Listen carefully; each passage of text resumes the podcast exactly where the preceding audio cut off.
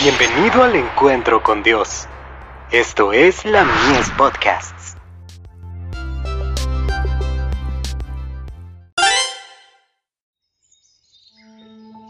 La maravillosa gracia de Dios. El centro del culto. Me postraré hacia tu santo templo, y alabaré tu nombre por tu misericordia y tu fidelidad. Salmo 138, verso 2. La fase alegre y alentadora de nuestra religión será representada por todos los que se consagran diariamente a Dios. Mientras repasemos, no los capítulos oscuros de nuestra experiencia, sino las manifestaciones de la gran misericordia y del inagotable amor de Dios, alabaremos mucho más de lo que nos quejaremos.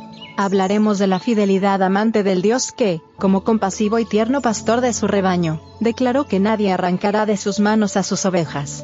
El lenguaje del corazón no será una egoísta murmuración y queja. Como raudales cristalinos, las alabanzas brotarán de los que creen verdaderamente en Dios.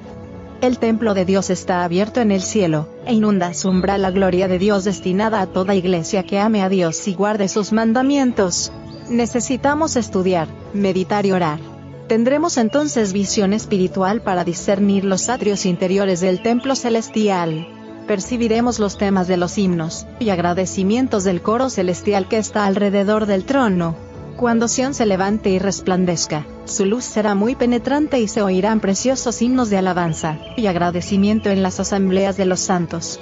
Cesarán las murmuraciones y quejas por pequeñas desilusiones y dificultades. Veremos a nuestro abogado ofreciendo el incienso de sus propios méritos en nuestro favor Dios enseña que debemos congregarnos en su casa para cultivar los atributos del amor perfecto. Esto preparará a los moradores de la tierra para las mansiones que Cristo ha ido a preparar para todos los que le aman. Allí se congregarán en el santuario de sábado en sábado, de luna nueva en luna nueva, para unir sus voces en los más sublimes acentos de alabanza y agradecimiento a aquel que está sentado en el trono y al Cordero para siempre jamás. Joyas de los Testimonios. Tomo 3 páginas 31, 33 y 34. Nuestro Dios, el Creador de los cielos y de la tierra, declara, el que sacrifica alabanza me honrará. Salmo 50, verso 23. Todo el cielo se une para alabar a Dios. Aprendamos el canto de los ángeles ahora, para que podamos cantarlo cuando nos unamos a sus resplandecientes filas. Joyas de los Testimonios. Tomo 2. Página 112.